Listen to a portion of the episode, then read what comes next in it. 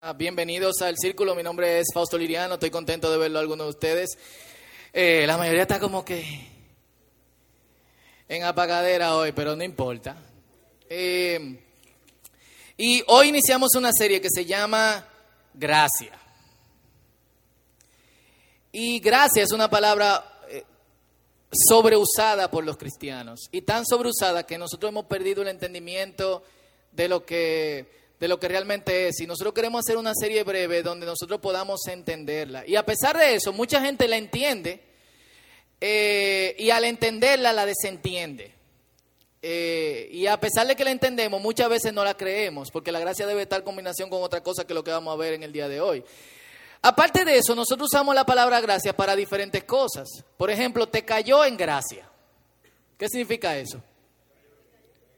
te cayó bien, es una persona agradable, que nosotros decimos que es una persona graciosa. ¿Eh?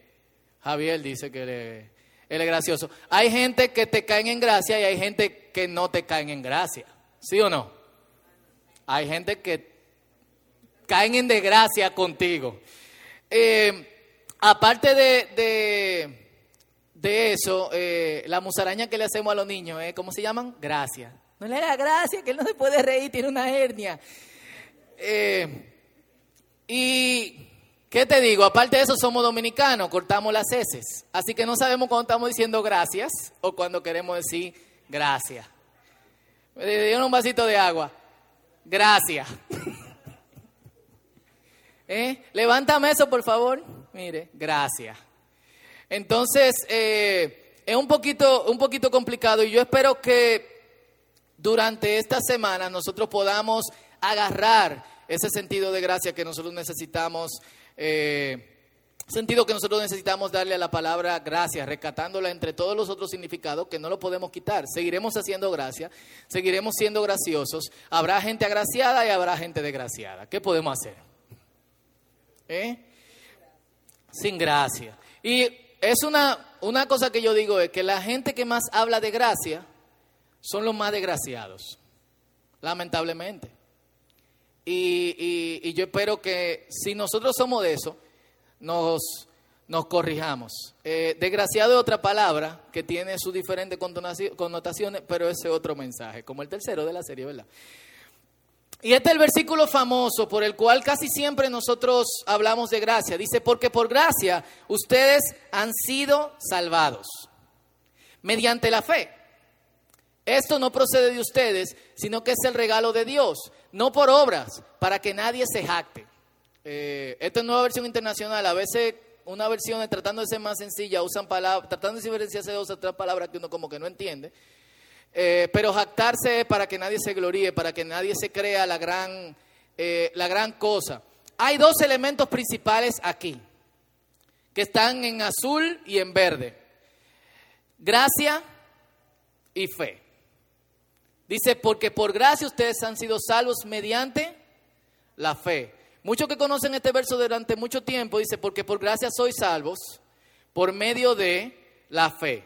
No por obras, para que nadie se gloríe. Es así como muchos de nosotros la, la, la conocemos. Estoy poniendo el reloj porque como uno se va poniendo más viejo, habla más. Y hay dos elementos, gracia, fe. Hablemos de, de fe. El dilema actual con respecto a la fe es el siguiente.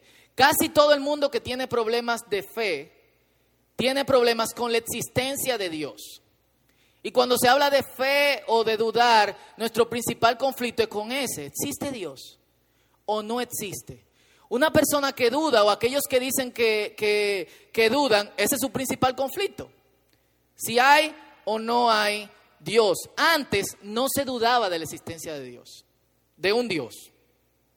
Todo el mundo sabía que había algo, lo que sea, y había gente que tenían diferentes dioses, como los griegos, y había uno, o sea, ustedes conocen la historia de Pablo en Hechos capítulo 16, Pablo está en 18 creo, Pablo está predicando en el aerópago y ve todos los dioses de los griegos, y los griegos tienen una plataforma sin estatua que dice al Dios no conocido, por si acaso.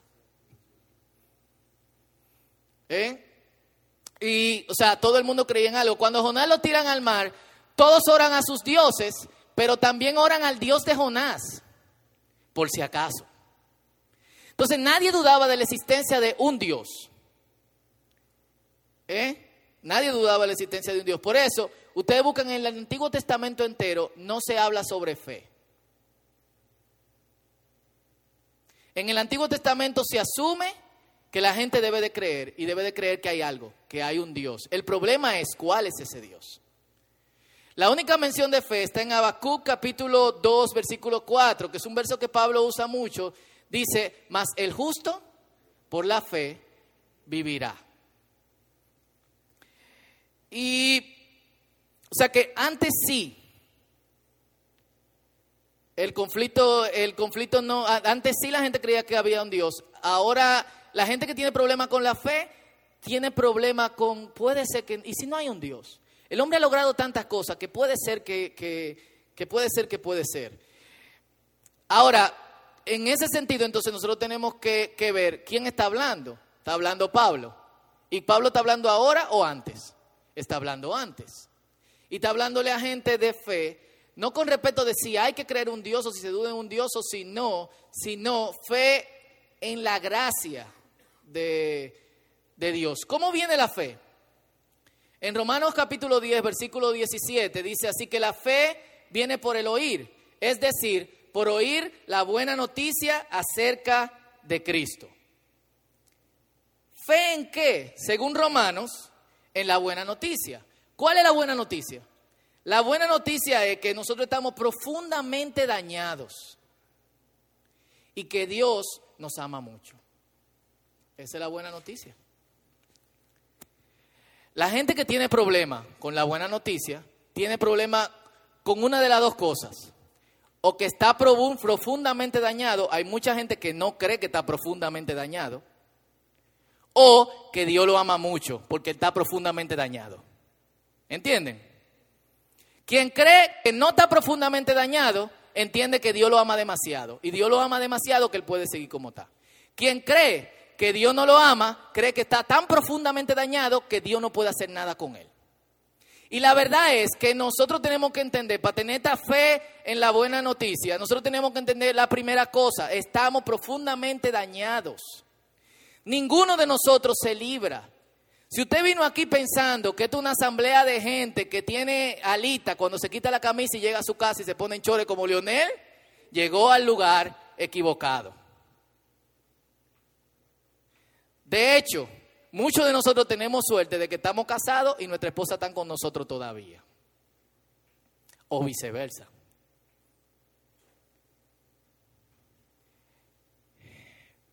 Y esa es la primera realidad que nosotros tenemos que, entender. Y Hebreos 11:6 lo pone de esta manera. Para atrás. Está. Dice, de hecho, sin fe es imposible agradar a Dios. Todo el que desea acercarse a Dios debe creer que Él existe. Fauto, ¿y tú no dijiste que todo el mundo antes creía que existía Dios? Sí, que existía un Dios. No Dios. Entonces lo primero es tú tienes que creer que existe ese Dios. ¿Cuál es ese Dios? El Dios que recompensa a los que le buscan con sinceridad. ¿Cuál es esa recompensa? Dinero. Prosperidad una nueva jipeta. De hecho, el otro día estaba hablando con alguien que me decía que un amigo de él estaba quillado porque cada vez que una gente se paraba en su iglesia a dar gracias por algo que hacía Dios era por dinero o por alguna bendición material. Entonces, cuando nosotros leemos este versículo y decimos que Él recompensa a los que le buscan con sinceridad, de una vez se nos prende la cabeza. ¿Cómo es recompensa? ¿Y qué nosotros consideramos con recompensa? Soy bastante bueno, Señor. He pastoreado ya durante tantos años. El, carrito bajito. Nosotros nos metemos en monte, en cotuí, en los alcarrizos, que dice que proveen una jipeta. Aparte, nos hemos acercado a ti, creemos que tú existes, recompénsanos. Es generalmente lo que, lo que uno piensa. Sin embargo, ¿en qué consiste esta recompensa? En que, aunque estamos profundamente dañados, Dios nos da la salvación gratis tú no puedes hacer nada. Y todos los cristianos y mucha gente afuera tienen problemas con esto. Entonces, ¿en qué que nosotros tenemos de tener fe primero? Fe en que la obra de Dios me ha sido dada por gracia. es gratis. Tú no tienes que hacer absolutamente nada. Piénsalo por 30 segundos.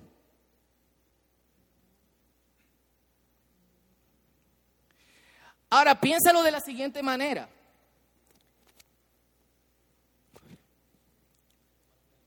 ¿Eh? Esta cuestión es distractiva. Distractiva. Piénsalo de la siguiente manera. No piensa en ti. Piensa en gente que tú entiendes que no merecen que Dios lo perdone. Por ejemplo, el asesino en serie de niña de 5 a 10 años, que la violó, la mató, las enterró debajo de, de la escalera de su casa, ¿merece gracia?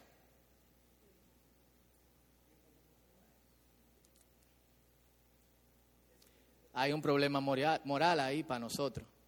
Nosotros entendemos que Dios no debería perdonarlo. Hitler, que a mí me gusta creer que está en el infierno, pero merece gracia.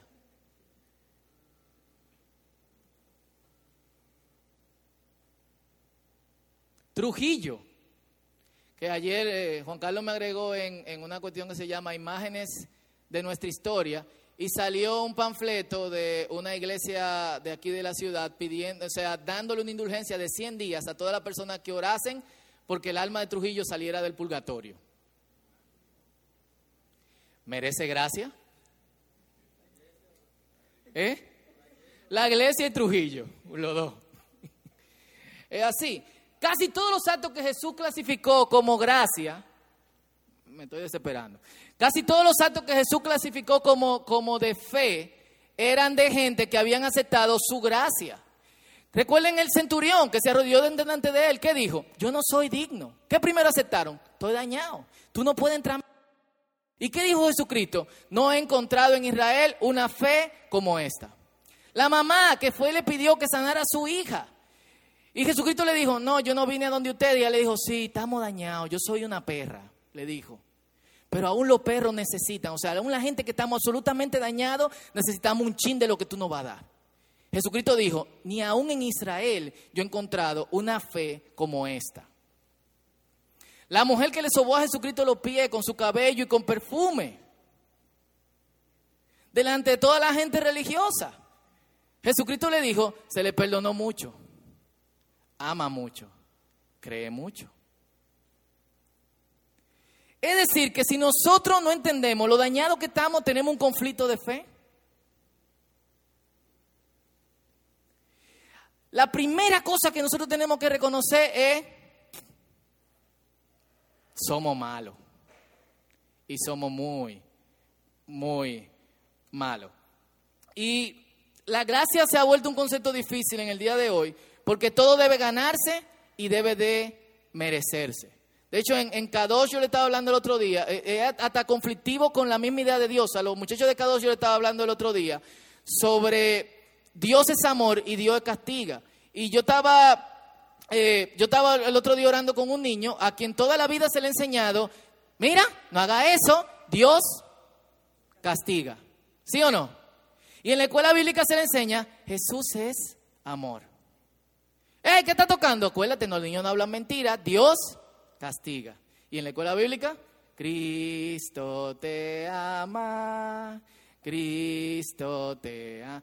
Yo estaba orando con este niño y le dije, vamos a orarle a Dios. Y me dijo, Dios no, Jesús. ¿Por qué? Porque Dios castiga, pero Jesús perdona.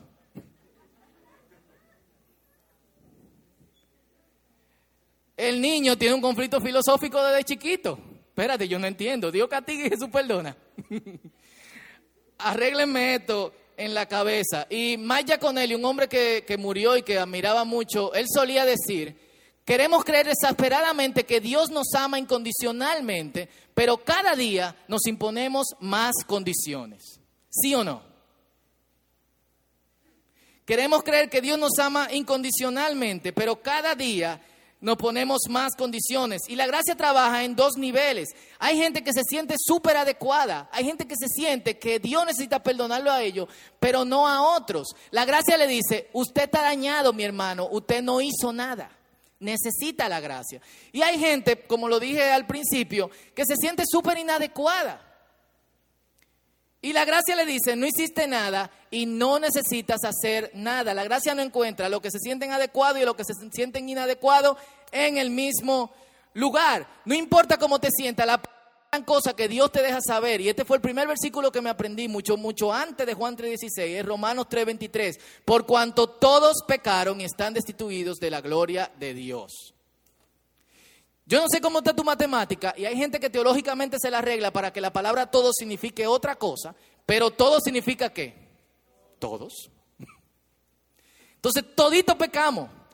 Todos estamos destituidos de la gloria de Dios. Todos estamos alejados de Dios. Todos necesitamos, por ende, gracia. Y es por eso que algunos deben tocar fondo y es por eso que otros necesitan ser invitados. Si yo los invito a que leamos esta historia en Lucas capítulo 19, del verso 1 al 10, que es una historia de gracia y es la historia de saqueo. ¿Tienen Biblia? Lucas 19 del 1 al 10.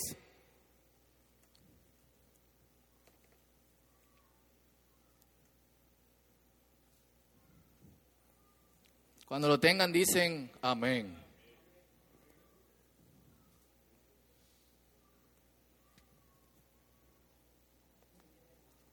¿Lo tienen? Lucas 19 del 1 al 10 dice así, Jesús llegó a Jericó y comenzó a cruzar la ciudad.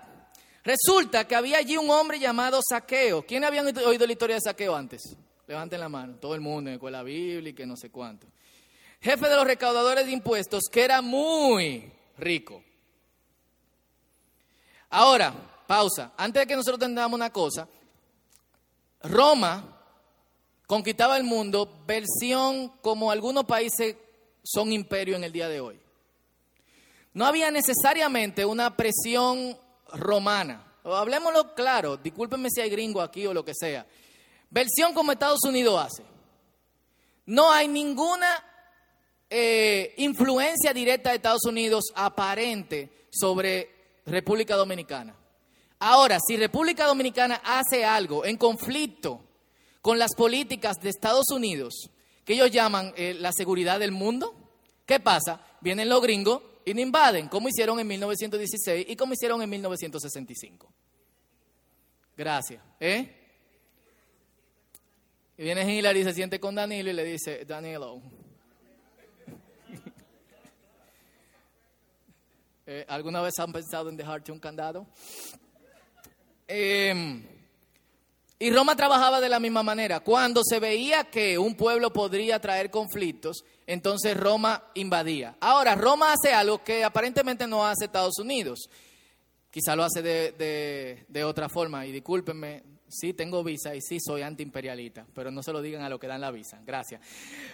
Eh, Roma tenía, de entre la misma gente del pueblo, alguien, algunas personas que eran recaudadores de impuestos. Y lo que hacían los recaudadores de impuestos, ellos que recaudaban, supongamos, el 10% de impuestos.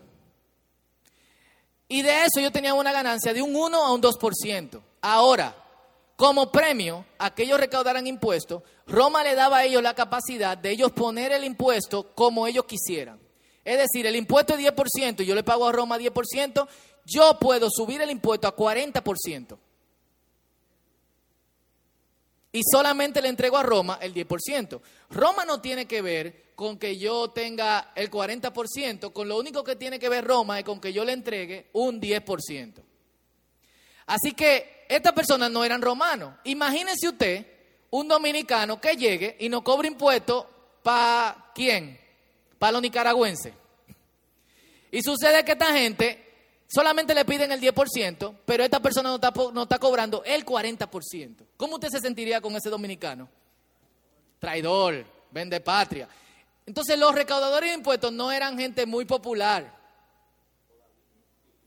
Todavía. Al día de hoy. Y por eso una de las malas famas de Jesús era que come con recaudadores de impuestos y con pecadores. Era otra clasificación. Los tigres estaban más para allá. Come con recaudador de impuestos, coma, y con pecadores. ¿Qué serán esos tipos? No, no hay gracia eh, para ellos. Saqueo era uno de estos. Y él estaba tratando de ver quién era Jesús, verso 3, pero la multitud se lo impedía, pues era de baja estatura, mucho cuarto, pero chiquito. Por eso se adelantó corriendo y se subió a un árbol para poder verlo, ya que Jesús iba a pasar por allí. Era un árbol sicómoro, que era una especie de, de higo. Cinco, llegando al lugar, Jesús miró hacia arriba y le dijo, saqueo, baja enseguida, tengo que quedarme hoy en tu casa. Así que se apresuró a bajar y muy contento recibió a Jesús en su casa. Al ver esto, todos empezaron a murmurar, he ido a hospedarse con un pecador. Pero Saqueo dijo resueltamente, mira, Señor, ahora mismo voy a dar a los pobres la mitad de mis bienes y si en algo he defraudado a alguien, te devolveré cuatro veces la cantidad que sea. Hoy ha llegado la salvación a esta casa, le dijo Jesús, ya que este también es hijo de Abraham, porque el Hijo del Hombre vino a buscar y a salvar lo que se había perdido. El otro día alguien me contaba que vio en Discovery Channel un documental sobre los gallineros. Y en el gallinero hay una gallina que puede picar a todas las gallinas, pero ninguna gallina puede picarla a ella. Pero la gallina que le sigue a esa puede picar a la gallina de abajo, no puede picar a la gallina de arriba, pero puede picar a todas las demás gallinas, menos a la gallina de arriba. La tercera gallina puede picar a todas las demás gallinas, imagínense 20, menos a las dos gallinas que están más para arriba. La cuarta gallina puede picar a todas las gallinas debajo de ella, pero no puede picar a ninguna de las tres gallinas que están sobre ella. La quinta gallina puede picar a todas las demás gallinas, pero no puede picar ni a la cuarta, ni a la tercera, ni a la segunda, ni a la primera. Esto es real. Pero sucede que hay una última gallina, a la cual todas las gallinas la pueden picar, pero ella no puede picar a ninguna de las gallinas. ¿Eh? Imagínate cómo se siente esa gallina. Imagínate que tú eres esa gallina y que Jesucristo llega al gallinero. Y cuando Jesucristo llega al gallinero, te han hablado de la gracia de Dios, te han hablado de que, de que Jesucristo alcanza a los más pobres, bienaventurados los pobres en el espíritu, a los, que, a los despreciados del mundo, a los que no tienen absolutamente nada. ¿Quién es? Tú la última gallina en el desierto. Y tú entiendes que Dios debe de castigar a todas las demás gallinas, empezando por la de arriba. Pero Jesús llega al gallinero y agarra a la primera gallina. La toma en sus brazos, la abraza y le dice, hoy, hoy tú vas a estar conmigo y vas a recibir calor en mi casa. ¿Cómo usted se cree que usted se siente como la última gallina? ¿Cómo se sienten? La segunda gallina se siente como que más o menos, la próxima sería yo, la tercera también. Pero usted la venteaba gallina o la última gallina, ¿cómo tú te vas a sentir? Efectivamente. Saqueo era esa primera gallina. Jesucristo entró al gallinero y dice, saqueo. Lo primero es, ¿quién le dijo el nombre de saqueo a Jesús?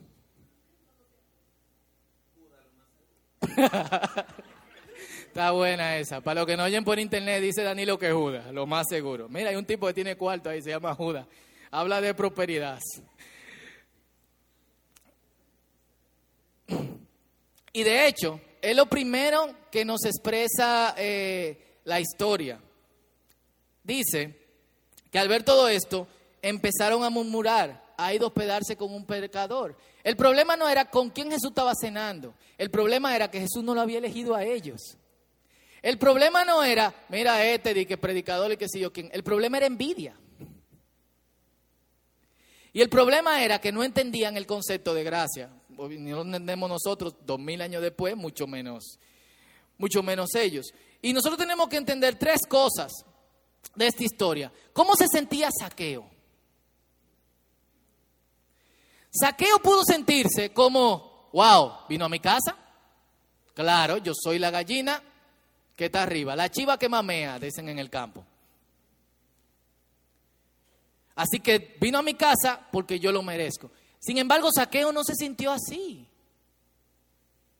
Yo creo profundamente, y la Biblia no da detalles sobre eso, en que había empezado una obra en Saqueo que Jesucristo tenía que terminar. Quizás Saqueo se estaba empezando secretamente a arrepentir de lo que estaba haciendo. Esto no lo dice la Biblia para que no salgan por ahí. Dice Fauto que dice la Biblia que Saqueo se estaba arrepintiendo y se estaba, estaba teniendo pesadilla de cómo iba a arder en el infierno y tenía conflicto con la gracia de Dios. Pero algo, o sea, cuando tú eres así y cuando todo el pueblo te odia, ¿cómo tú te sientes delante de Dios? Si todo el mundo te odia, Dios también. ¿Y qué hace Jesucristo? Es contigo que yo quiero cenar.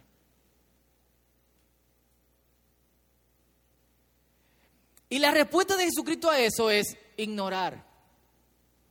Cada vez que nosotros decimos, ¿por qué Dios perdona? O sea, nosotros clasificamos los pecados, nosotros entendemos que hay gente que está más cerca del cielo que otra.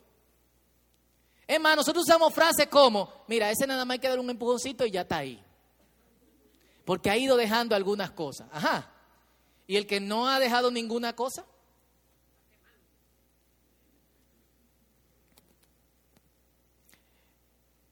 Y segundo, ¿cómo se sentía la gente? La gente se sentía como nos sentiríamos nosotros. Imagínense yo, Patol, y en el tercer piso de mi casa, aquí está Jimmy, vive un muchacho medio extraño. Y que llegue Jesucristo. ¿A quién yo le abro la puerta? O sea, yo le abro la puerta porque él debe de venir a mi casa. Yo me he fajado por su obra. Y Jesucristo me dice, no, no, no, no, no. Yo voy al 301. ¿Cómo yo me voy a sentir? Eso era cómo se sentía toda eh, la gente. Pero lo tercero que nosotros tenemos que ver, y esto es lo más importante, son los resultados de la gracia. ¿Qué pasa con Saqueo cuando recibe gracia? Un tape. Él da por gracia. Él dice, wow, esto está pasando conmigo. ¿Y qué yo tengo que hacer?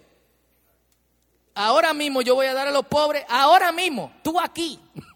Yo voy a dar a los pobres la mitad de mis bienes. Ahora, ¿él dio la mitad de sus bienes antes de que Jesús lo perdonara? No.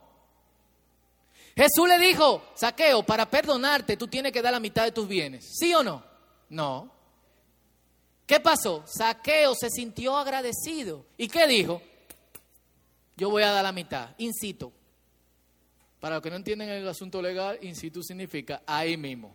Real time. Para que tú veas llámenlo, ASAP, que no es un nombre bíblico, significa as soon as you, as possible, tan pronto como sea posible. Ahí, Jesucristo no se lo pidió, nadie le dijo que él tenía que hacer eso.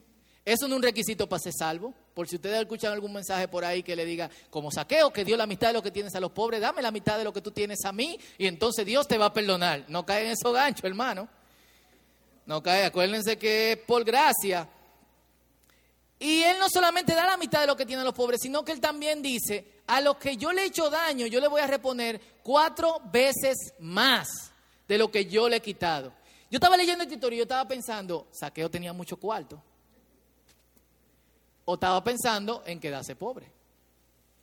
Él dio la mitad de lo que tenía a los pobres. Imagínense todo los cuartos que robó Saqueo. El reto lo estaba dando a quién? A quien se lo robó. Y Jesucristo dice, hoy la salvación ha llegado a esta casa. Gracias, Eric. Gracias por tu gracia. Tape transparente para la próxima. Eh, ya que este también sido del porque el Hijo del Hombre vino a buscar qué? Lo que se había perdido. ¿Y quién se ha perdido? Nosotros. Señores, nosotros tenemos que reconocer que estamos perdidos. Pero tenemos que reconocer que también hay gracia y eso van para lo que se dan en el pecho cada vez que fallan. Señor, yo no vuelvo a hacer esto. Dios, ¿cuánto? ¿Cómo tú puedes perdonarme? Eso nosotros lo hacemos eh, continuamente. Y yo sé que no solamente saqueo dos por gracia, sino que el segundo resultado de la gracia en saqueo, y creo que lo puse, lo puse aquí, era humildad.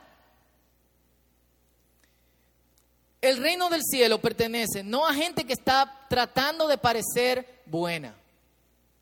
Tampoco pertenece a gente que trata de impresionar a nadie, ni siquiera ellos mismos.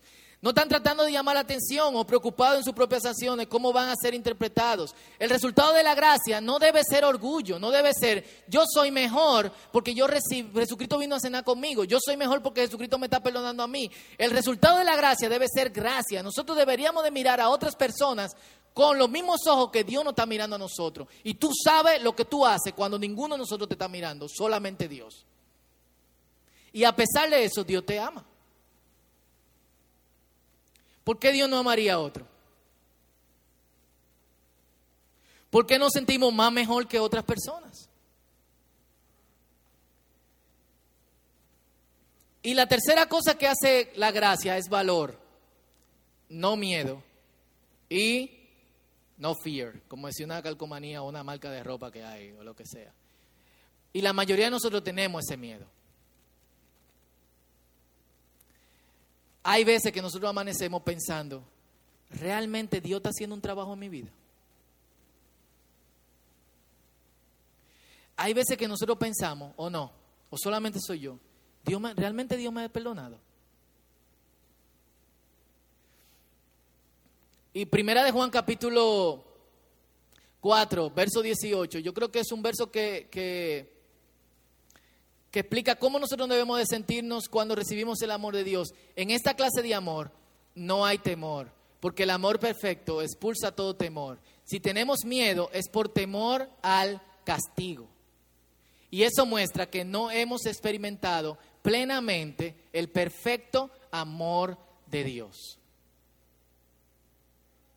En esa clase de amor no hay temor. ¿Qué clase de amor? El intercambio de amor que Dios tiene. Que Dios no necesita que tú hagas algo para Él amarte. Dios te ama, así como tú eres. Y eso es aperísimo. El problema es, primero, que nosotros creemos que nosotros somos dignos de que Dios nos ame. Tú no eres digno de que Dios te ame. Yo no soy digno de que Dios me ame. Noelia y doña Melania saben eso mucho más que todos ustedes. Gracias, Wellman, por ayudarme. y es fe en esa clase de amor que nosotros deberíamos de tener. Confianza de que Dios nos perdona y nos encuentra donde estamos. Y si nosotros tenemos miedo, tenemos falta de fe. Y la falta de fe, ¿por qué es? Porque creemos que Dios nos va a castigar. ¿Cuántas veces tú no has salido de tu casa pensando que te van a chocar el carro? Porque la cometiste otra vez o te va a caer un, o te va a caer un rayo, o va a desaparecer 500 pesos de tu cuenta, porque tú hiciste algo malo delante de Dios, ¿sí o no? ¿O nada más soy yo? Parece que nada más soy yo. Creemos que Dios nos va a castigar y nosotros vivimos con este concepto. Nosotros tenemos el concepto de la gracia, pero al mismo tiempo tenemos el concepto de que hay cierto tipo de intercambio que debemos de hacer con Dios. Y ese tipo de intercambio debemos de hacerlo para que Dios nos perdone. Déjame decirte, eso es mentira. Si tú tienes miedo al castigo, tú todavía no has experimentado el amor de Dios. Y yo te hago una invitación en esta mañana, iba a decir esta noche, pero dije esta mañana, a que tú trates de, antes de cualquier otra cosa, meterte en la cabeza algo. Dios te ama. Y si tú experimentas ese amor, tú te vas a levantar sin ningún tipo de temor. ¿Y quiénes quieren vivir sin miedo?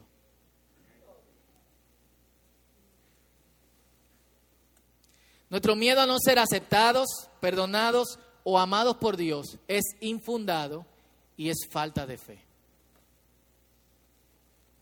Muchos de nuestros problemas son con nosotros mismos, no con Dios. Paréntesis, ¿eso nos da permiso para pecar? No. Eso no dice, wow, yo estoy tan agradecido de Dios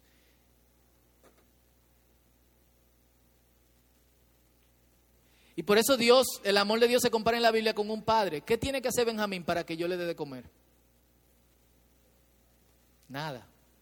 Si yo le digo a Benjamín, Benja, si tú no haces, si tú no organizas tu cuarto, que casi siempre está desorganizado, estamos esperando que él eh, sepa un poquito más para decirle, si no organizas tu cuarto, te vamos a castigar, o Dios te va a castigar.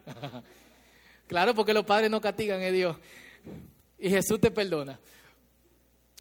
Si tú no organizas tu cuarto, no hay leche. Benjamín, si tú no haces tus tareas, no tiene comida. ¡Ah, brócoli! ¿Qué ustedes pensarían de nosotros?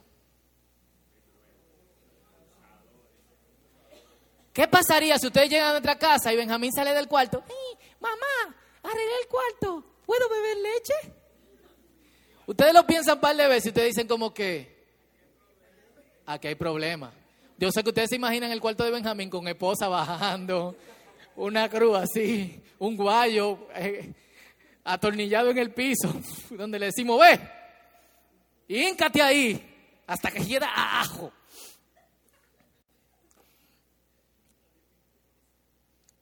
Si nosotros somos padres buenos, no hacemos eso. Y oye lo que dice Jesucristo, si ustedes siendo malos le dan cosas buenas a sus hijos, ¿cuánto más su Padre Celestial que está en los cielos? ¿Tienes miedo que tus debilidades te pueden separar del amor de Dios? No pueden. Tú tienes miedo de que no sea adecuado para algunas cosas o no estar preparado para algo, ¿te vas a separar del amor de Dios? No puede. Tienes miedo de que tu pobreza interna, que tú no te aprendas cierto versículo bíblico, que tú no ores cierta cantidad de horas, te puede separar del amor de Dios. No puede. La dificultad en tu matrimonio, la soledad, la ansiedad sobre el futuro de tus hijos, ¿puede separarte del amor de Dios? No puede. Errores, miedos, incertidumbres pueden separarte del amor de Dios? No pueden. Tu amor por el dembow, el reggaetón o la bachata pueden separarte de mi amor, pero no del amor de Dios.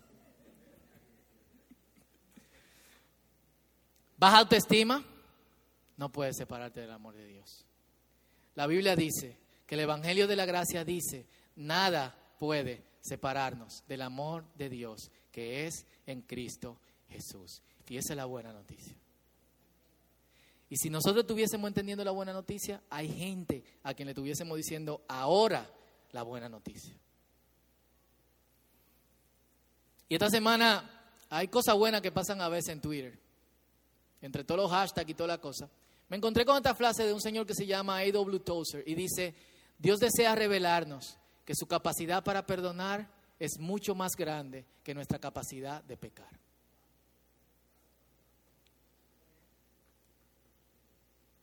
Imagínate como que tú tuviese dinero y tu capacidad de gastar nunca supera tu capacidad de obtener dinero.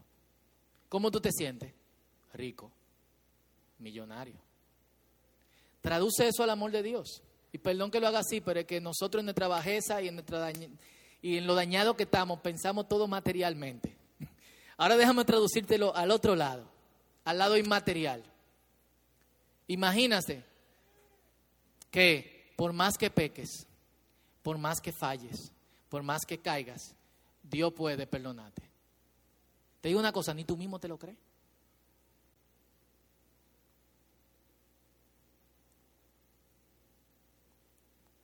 Pero Dios quiere que nosotros sepamos eso. Una y otra vez yo he visto gente que se aleja de Dios y cuando vuelve a Dios tiene esta euforia, este deseo de, hacer de todo. De, tú lo llamas a las 6 de la mañana y están aquí tempranísimo. Tú le dices, tenemos que orar cinco horas y oran cinco horas. Tú le dices, tenemos que subirnos al techo de la iglesia y aunque sean y, pintarlo para impermeabilizarlo y aunque sean claustrofóbicos, ellos suben al techo de la iglesia y lo pintan contigo. Se están muriendo de miedo, pero quieren hacerlo. Y es porque nosotros no podemos ocultar nuestra religiosidad. Y nosotros de alguna forma tenemos que compensar lo que Dios está haciendo con nosotros, pero no necesitamos hacerlo. Porque Dios no nos lo está pidiendo. Si tú quieres hacerlo bien, pero si tú lo estás haciendo porque tú crees que Dios te lo está pidiendo para perdonarte, mal. Muchas veces yo veo gente que caen continuamente y suben con una, con, una euforia de que de alguna u otra forma eh, el tiempo no le da para a veces no es agradecimiento, es religiosidad. Es la falsa percepción de que necesitan de alguna forma compensar lo que Dios está haciendo por ellos. Y déjame decirte algo, tú nunca puedes compensar lo que Dios está haciendo por ti. Nunca. Y si hay algo que tenemos que hacer hoy, es aceptar esa realidad. Si hay algo en la que tenemos, todos creen aquí que Dios existe, ¿verdad? Con nuestra duda de vez en cuando algunos. Ya creemos que Dios existe. Ahora, ¿podemos acercarnos y dar un paso más y creer que Dios es galardonador de aquellos que le buscan sinceramente? ¿Podemos entender que por más dañado que estemos, Dios nos ofrece gracia, misericordia, amor? Podemos entender que aunque otros nos rechacen, el amor de Dios es superior a nuestros miedos. Y es superior a todo lo que nosotros pensamos que está mal en nuestras vidas.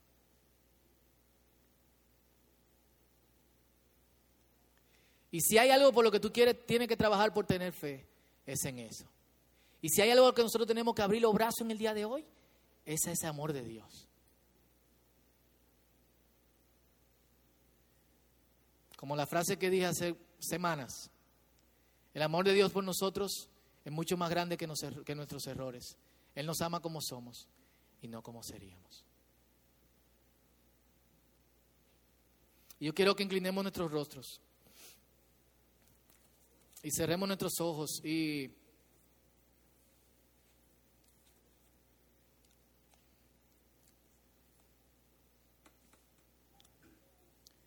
y meditemos en esto.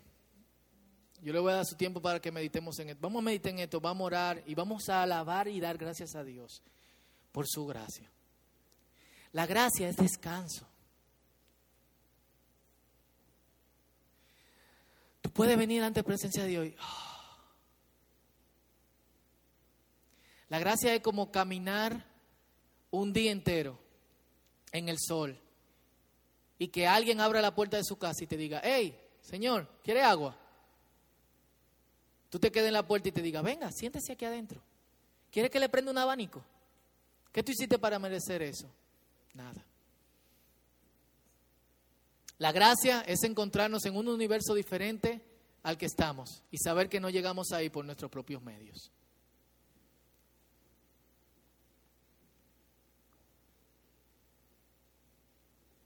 La gracia es saber que a pesar de nuestra baja estatura espiritual, a pesar de que otros aparentan estar más cerca de Jesús, a pesar de que Jesús parece estar tan lejos de nosotros, caminando entre la multitud y poniendo la atención a gente que parece más dignas, el Señor puede decir nuestro nombre.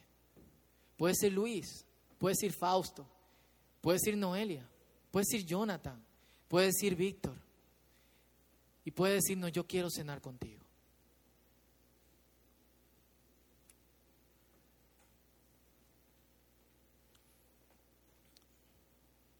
Y esa es la buena noticia. Y yo quiero que meditemos en esto. ¿Cuánto aceptamos? Que Dios nos acepta a nosotros y a otros como somos. Y la segunda cosa en que quiero que meditemos es, ¿podríamos tener fe en ese amor? De tu tiempo con Dios.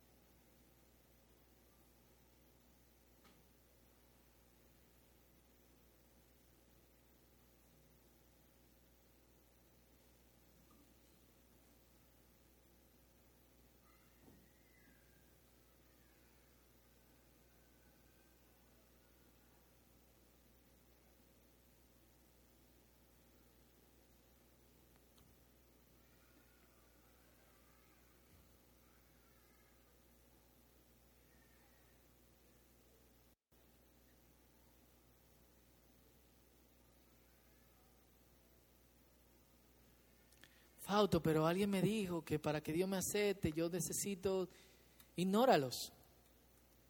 Así como Jesús ignoró a todo lo que estaban diciendo, va a comer con la gallina de arriba.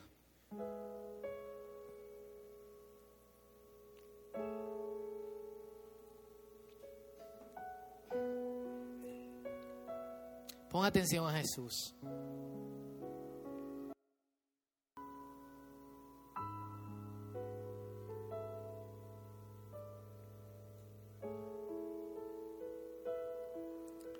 Por eso la Biblia dice también, mientras meditamos, el reino de los cielos pertenece a los que tienen un corazón como niños.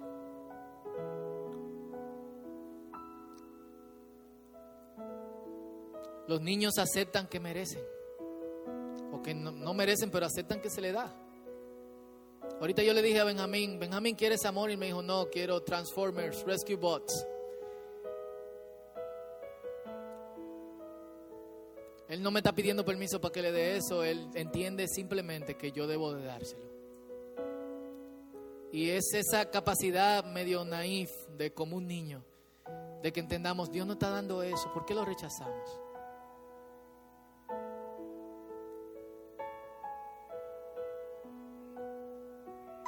Porque estamos eufóricos tratando de llenar los ojos de Dios con una que otra cosa, sabiendo que Dios no nos está pidiendo eso?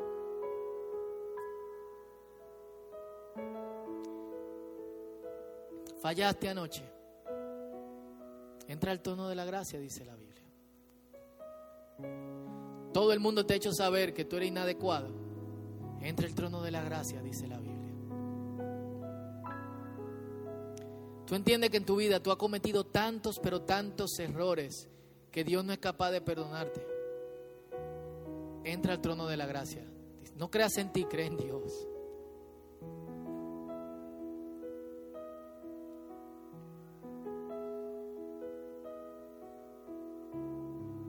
Cree en esto, que su capacidad de perdonar es mucho más grande que todo lo que tú has hecho antes. Y eso va para todos nosotros.